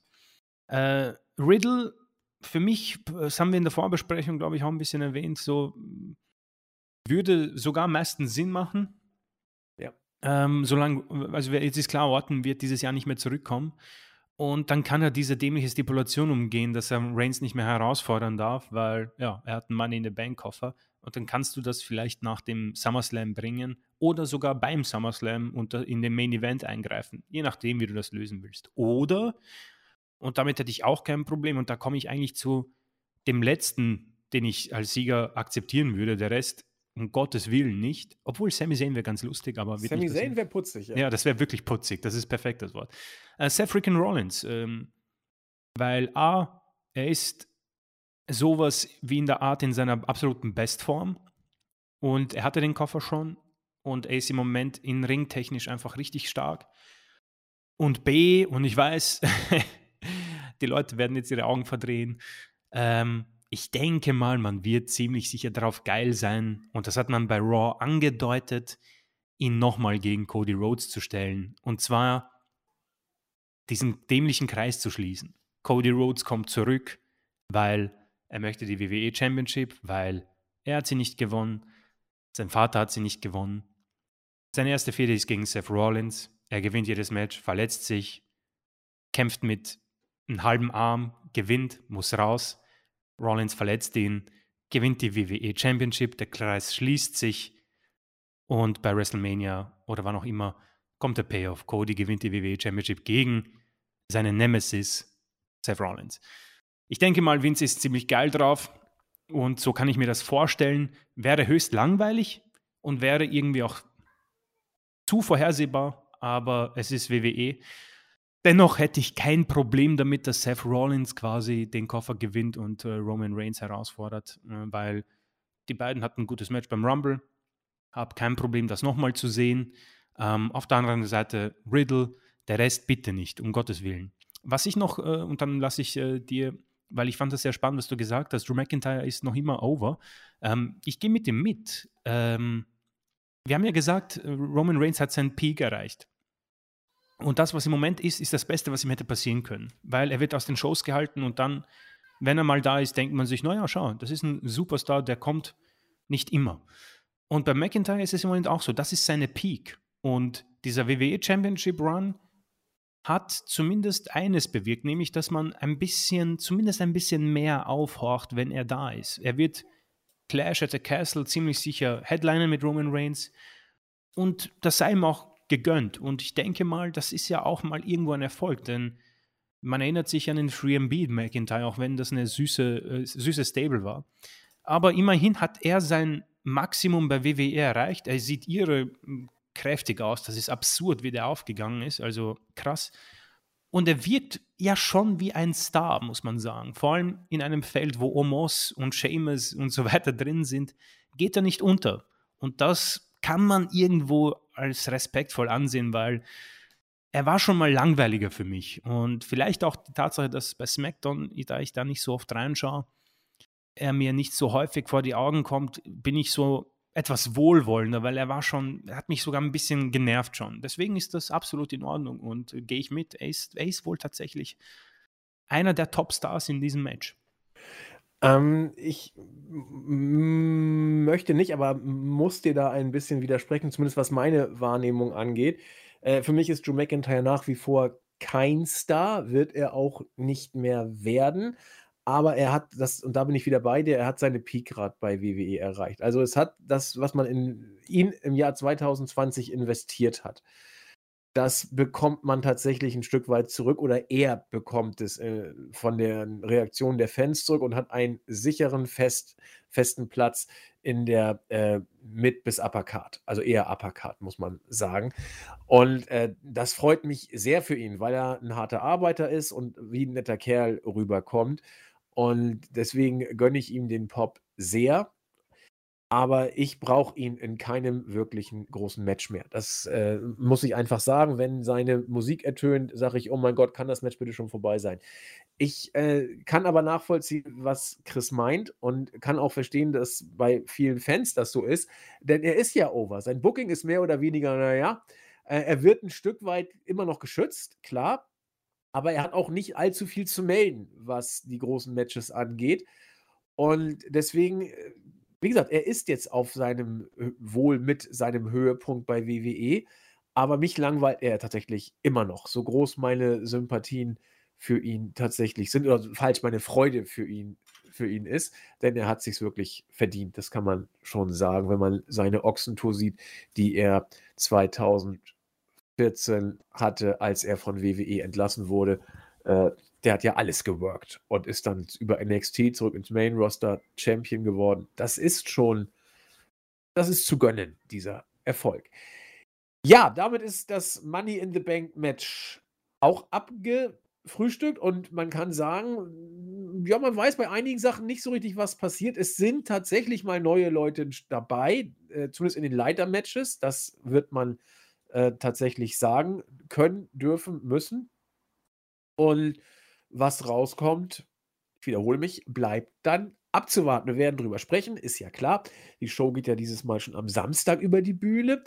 Und ja, insofern haltet die Augen und Ohren offen. Wir werden dann die Review folgen lassen. Was jetzt folgt, sind die Grüße. Da fange ich mit der Startseite an. Und wir grüßen erstmal den äh, Schnubbelbu, der sehr ausführlich auf der Startseite kommentiert hat und sich über das Comeback von Carmella und Brock äußert und meint, naja, so viele neue Gesichter sind es dann ja doch nicht geworden. Goldberg Army sei herzlich gegrüßt. Er klärte uns mit äh, in Bezug auf Elron auf, äh, das hat ja auch Chris mittlerweile schon aufgegriffen. Der nächste der Ezekiel-Brüder, will ich mal sagen. DDP 81 bedankt sich für den Podcast und zählt in die oder haut in die Kerbe.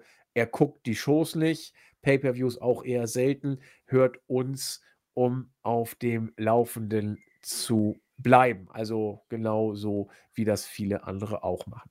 Don't Say My Full Name hat einen äh, Vorschlag zum Fan-Treffen, den ich großartig finde, falls es dann stattfinden sollte. Er sagt einfach, ich soll zum Fan-Treffen kommen und sagen, ich bin nicht Andreas, sondern André, der jüngere Bruder. Genial. ja, wird, wird, das ist ein genialer Comment. Das, das denke ich auch. Also das ist der Hammer. Und dann lasse ich einfach mich äh, einspielen über den Titan schon mit, äh, mit meiner Maske auf und sage, haha, wenn ich hier bin, dann kann ja ich gar nicht da sein. Und keiner wird den Betrug merken. Ja, genial. Also das werde ich äh, in der Tat mal überlegen. Ich werde mich als mein eigener Bruder ausgeben. Das passt.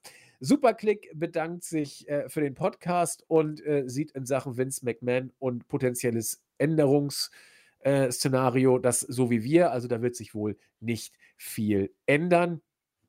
Und äh, er sagt, es ist eine Frage der Zeit, bis der alte Lustmolch eine neue Blume für drei Millionen Euro Bittere Worte von Superclick auf der Startseite. Äh, Lustmolch, äh, da gehen Grüße an ein Teammitglied raus. Ich sage aber nicht an welches. Ähm, ja, aber er ist schuld an allem.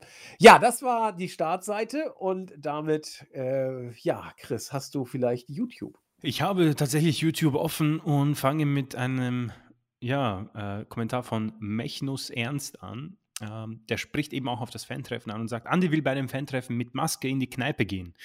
Ja, nee, ist klar. Solche Kneipen kenne ich, wo das Bier 10 Euro kostet und das weibliche Personal besonders nett zu einem ist. Dann sollte man das Fantreffen doch eher lassen. Äh, Och, lach. ich weiß nicht. Wenn Ben die Stammelschatulle aufmacht. das werden wir auf jeden Fall weiterleiten. Ähm, Fru's Nice. Äh, moin Männer, da das Thema angesprochen worden ist, ich schaue ebenfalls kein WWE mehr. Bis auf einige Pay-Per-View-Ausnahmen. Euer, eure Podcast finde ich hingegen super und diese höre ich jede Woche. Ich glaube persönlich auch, dass ihr mir die Bibel vorlesen könntet und dass ich dies sehr unterhaltsam finden würde. Ui. Habe nur Liebe für euch beide übrig. Also das ist äh, sehr, sehr nett. Ähm, ja, wir müssten eigentlich Patreon aufmachen, um Bibelzitate vorzulesen. Das ist natürlich. Äh, ich glaube, auf die ist doch gar keiner gekommen, ja. das bietet sich natürlich an. El Zorro hat gesagt, den kann ich nicht nur, dem kann ich mich nur anschließen. Also vielen Dank, so viel, zu, zu viel Liebe, um das zu verarbeiten. ähm, mich hier mit einem Daumen hoch. Ähm, Friedman oder Fr Fredmann. Ähm, danke, Chris. Diesen kleinen Ausschnitt habe ich benötigt. Ich habe schon längere Zeit mit dem Gedanken gespielt, das Network zu kündigen. Jetzt habe ich es endlich durchgezogen. Boing. Na bitte. Ähm, danke für euren unermüdlichen Einsatz. Grüße aus Belgien. Uiuiuiuiui. Ja, wir, wir werden immer internationaler. Ja, wirklich. Also, das ist cool. Äh, Sebastian Brandt, äh, tut mir leid, dass ich euch aus Zeitgründen letzte Woche nicht hören konnte. Die Win-Story interessiert mich nicht und ich finde, man sieht auch, wie Win selbst das Null interessiert. Es geht für mich nur noch um das zukünftige Power-Couple Ezekiel und Kevin Owens. das Einzige, was die beiden retten kann. Ähm, Jens Keller geht auf äh, meine Verwunderung darüber aus, dass WWE langfristig mit so einem schlechten Produkt so erfolgreich sein kann. Ähm, er vergleicht es ein bisschen mit McDonald's. Nicht wirklich gut, trotzdem läuft es super. Ähm, Sebastian Brandt findet das einen interessanten Vergleich. Ja, man weiß, was man kriegt. Also ja, finde ich gar nicht so abwegig. ja, ja, ist ein guter, guter Vergleich. Ähm, der Aluhut ist vorbestellt. Ähm, klare, äh, klare und gute Worte am Ende. Ähm, ich kann Bianca eh nicht mehr ernst nehmen. Sie ist da am Wackeln und Haare schwingen wie eine Irre. Ich hoffe, dass wir bald eine bessere Women's Championess bekommen. Ja, kann man, kann, man was, äh, kann man da mitgehen? Mr. Simon, äh, wahrscheinlich hat Riddle mit seinem Roller eine Delle in Winnys Auto gefahren und dann passiert halt, was bei Raw passiert ist. oh Mann, die Kommentare in dieser Woche sind ja unglaublich. Ähm, danke für die tolle wöchentliche Unterhaltung, liebe Grüße. Ähm, DJ S-Blade, mein Gott, was habe ich lange gewartet drauf? Also auf dem Podcast. Wie immer, Dankeschön oder vielen Dank. Ähm, das geben wir so zurück. Ja, vielen Dank für die Kommentare. Das war YouTube. Dann haben wir noch das Board. Da gab es eine große äh, und ausführliche Diskussion über Breaking Bad, warum es gut oder nicht so gut ist. Es gibt tatsächlich noch ein paar Ignoranten, die es nicht gut finden, aber die sind trotzdem herzlich gegrüßt. Ähm, die erste Gruß geht raus an Günther M., der auch zur äh, Erkenntnis kommt, dass wir Fans haben. Das ist äh, umstritten. Mm Shinichi oder Shinichi, ich weiß nicht, ob ich es richtig ausgesprochen Shinichi vielleicht? Shinichi, vielleicht, ja, kann, kann sein. Hm, er hat gefragt, warum es denn keinen Special Podcast zum Thema Vince gab. Ja, und nun weiß er auch warum. Sehr schön. Hm, Paterico schlägt vor, dass wir doch auch mal zusammen eine Dynamite-Folge oder ein AEW-Pay-Per-View machen sollen und dann äh, sozusagen einen Podcast dazu machen, wie bei Forbidden Door. Kata soll auch mitmachen. Ja, vielleicht irgendwann mal, aber erstmal bleibt das alles bei unserem AEW-Team. Ähm, aber irgendwann müssen wir da vielleicht mal ran. Mich hier sei gegrüßt, er mag Breaking Bad nicht, deswegen sei er nur ein bisschen gegrüßt. Und Buh. ja, in der Tat, das, das geht auch gar nicht. Rigel sei herzlich gegrüßt, denn er ist mittlerweile Breaking Bad süchtig. Sehr gut. Yes. So soll es sein. Luke Gate ist so halb gegrüßt, weil er es zuerst doof fand, dann nachher besser. What else? Ähm, irgendwo gab es noch eine Frage. Da habe ich gesagt, äh, wir wollen die gerne aufnehmen. Ich, ich, ich gehe mal ganz kurz. Hm, erstmal grüße ich BAT. Mensch, wo habe ich denn das gesagt, dass ich auf diese Frage eingehen ja, ich, möchte? ich Kleinen erinnere Moment. mich, es, ist, es sind so viele Kommentare. Also erstmal muss gewesen. Captain Charisma muss jetzt erstmal äh, gegrüßt werden, denn er hat äh, die Frage aufgeworfen, ob es auch mal zu viel Input sein kann. Das muss natürlich ähm, äh, korrigiert werden, was ich hiermit gemacht Ich glaube, ich habe es gefunden. habe. Ja, Es ist von, von Günther. Er wollte fragen, ab wann Intercontinental-Titel und Co. an Bedeutung verloren haben und was die möglichen Ursachen sein können. da kannst du ja auch zehn Podcasts drüber machen. Ähm, hatten wir, glaube ich, auch sogar vor gar nicht so langer Zeit das Thema mit dem IC-Gürtel.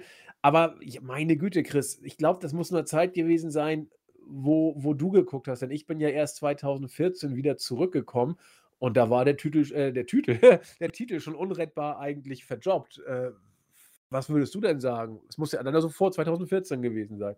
Ja, lass mich überlegen. Also, man, man, wir haben darüber gesprochen, es gab ein paar Mal ein Aufbäumen, die Open Challenge von Cena vielleicht und das, das Hurt-Business rund um Lashley und dem US-Titel. Aber ich denke mal, Bedeutung verloren 2000. Also, als ich angefangen habe, war das schon nicht mal mehr so wichtig, US-Champion zu sein oder Intercontinental Champion. Das war 2004. Also würde ich vielleicht behaupten, Anfang 2000er, dass es Ja. da schon einfach runter. Weil, Hätte ich jetzt auch gedacht, ja. Weil, keine Ahnung, ich meine, das klingt blöd, aber ich, ich, ich bilde mir ein, dass, aber ich kann das halt nicht beweisen, das musst du sagen, der Intercontinental-Titel war ja und bei, unter Bret Hart-Zeiten, nenne ich sie mal, das vielleicht sogar größer als der World-Title oder zumindest ähm, gleichwertig. Na, das, das weiß ich nicht, ob ich so weit gehen würde. Aber der World Title war damals einfach äh, was, was äh, kaum zu erreichendes. Ja, das war Hulk Hogan hat ihn abonniert, der, der Ultimate Warrior.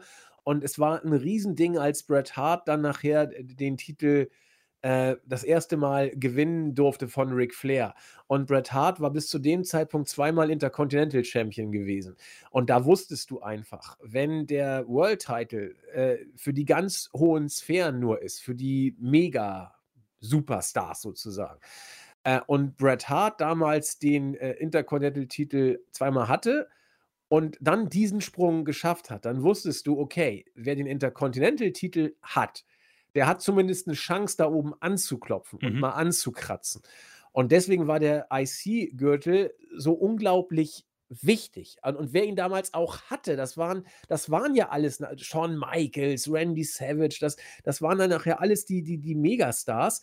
Ähm, und, und, und so hättest du es eigentlich immer haben müssen. Du hättest die Gürtel schützen müssen. Und äh, ja, oder hättest sie schützen können, ich sag mal können. Und dann hättest du jetzt nicht dieses äh, Toho Wabohu mit AEW fängt ja auch an, jetzt noch einen Titel und noch Ja, einen Titel. ja, ja. Das ist doch Das finde ich scheiße. scheiße. Das finde ich wirklich scheiße. Also es muss unterstrichen werden. Ich finde das eine Katastrophe, dass so viele Titel jetzt bei AEW eingeführt werden. Ja, und, und natürlich, äh, man denkt, ja, Titel glitzern schön, kannst du in die Kamera halten und dann kannst du das alles ein bisschen wichtiger machen. Nee, äh, Stichwort kann es zu viel sein. Ja, gerade bei Titel kann es sowas von zu viel sein. Und du kriegst diese seligen alten Zeiten, seligen alten Zeiten nicht mehr zurück, wo der IC-Gürtel eben was Besonderes war. Also geht einfach nicht mehr. Wenn du jetzt diesen blöden US-Titel eben auch noch dabei hast, den du ja durch die Fusion und so äh, dann mitnehmen musstest. Äh, ja, also um die Antwort auf, auf Chris äh, Gedankengang zu bringen, äh, ich glaube nicht, dass der IC Gürtel größer war damals. Aber er war so unglaublich wichtig, weil er glaubhaft versichern konnte, wer mich hält, der hat die Chance, auch da bei Ric Flair, Hulk Hogan, Ultimate Warrior mäßig mal anzuklopfen. Und äh, für mich war Bret Hart der, der, der Parademensch. Dann gefolgt von Shawn Michaels auch, der nachher auch einen ähnlichen Weg gegangen ist. Ähm, und äh, ab da ging es dann nachher langsam natürlich, spätestens seit der, deswegen passt 2004 auch ganz gut, seit der Vereinigung mit WCW äh, war es dann ja eh ein ganz anderer Schnack, den man Mhm, gesprochen hatte. Ne? Und insofern passt das vielleicht. Ich grüße als letztes noch Sean. Ich muss immer an Sean das Schaf denken, wenn ich den Usernamen sehe. Ähm, was mache ich eigentlich beruflich? Äh, Geheimagent, Sportler, Filmstar oder Olaf Scholz? Äh, Antwort: Ja. Das sagen die jungen Leute ja immer ganz gerne, wenn mehrere Sachen. Ich sage ja, ich bin alles und noch viel mehr. Damit, glaube ich, haben wir auch den letzten User jetzt vergrault und ich denke, es ist äh, Zeit, zum Ende zu kommen. Äh, wir haben jetzt zwar nur eine Hörerfrage gemacht, wir werden das auch wieder etwas äh, mehr kultivieren, ich verspreche es. Aber heute ist es tatsächlich zeitlich etwas äh, kurz angebunden. Bei mir 90 Minuten haben wir eh schon überschritten. Ihr hört die Uhr, äh, die Glockenuhr bimmeln vielleicht, keine Ahnung. Ähm, deswegen würde ich sagen, machen wir einen Deckel drauf. Wir werden vielleicht auch bei, bei der Money in the Bank Review noch keine User-Fragen einstreuen, es sei denn, der Pay-Per-View ist so doof, dass wir nur User-Fragen machen. Aber äh, bitte, bitte, bitte schreiben, schreiben, schreiben, damit wir Futter haben, dass wir dann verwerten. Eventuell bauen wir künftig sogar zu Anfang mal so ein kleines Quiz ein, dass ich Chris eine Quizfrage stelle zu Beginn und er mir.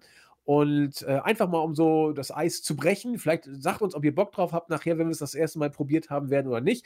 Also ein bisschen was versuchen wir hier dann auch nochmal einzubauen, um das Ganze ein bisschen aufzulockern. Aber eigentlich lebt das Ganze, zumindest für die, die uns zuhören, dem Rest ist eh scheißegal, lebt ja davon, dass wir hier eben mehr oder weniger einfach uns unterhalten und äh, euch dann vielleicht ein paar Infos droppen, wie die jungen Leute sagen.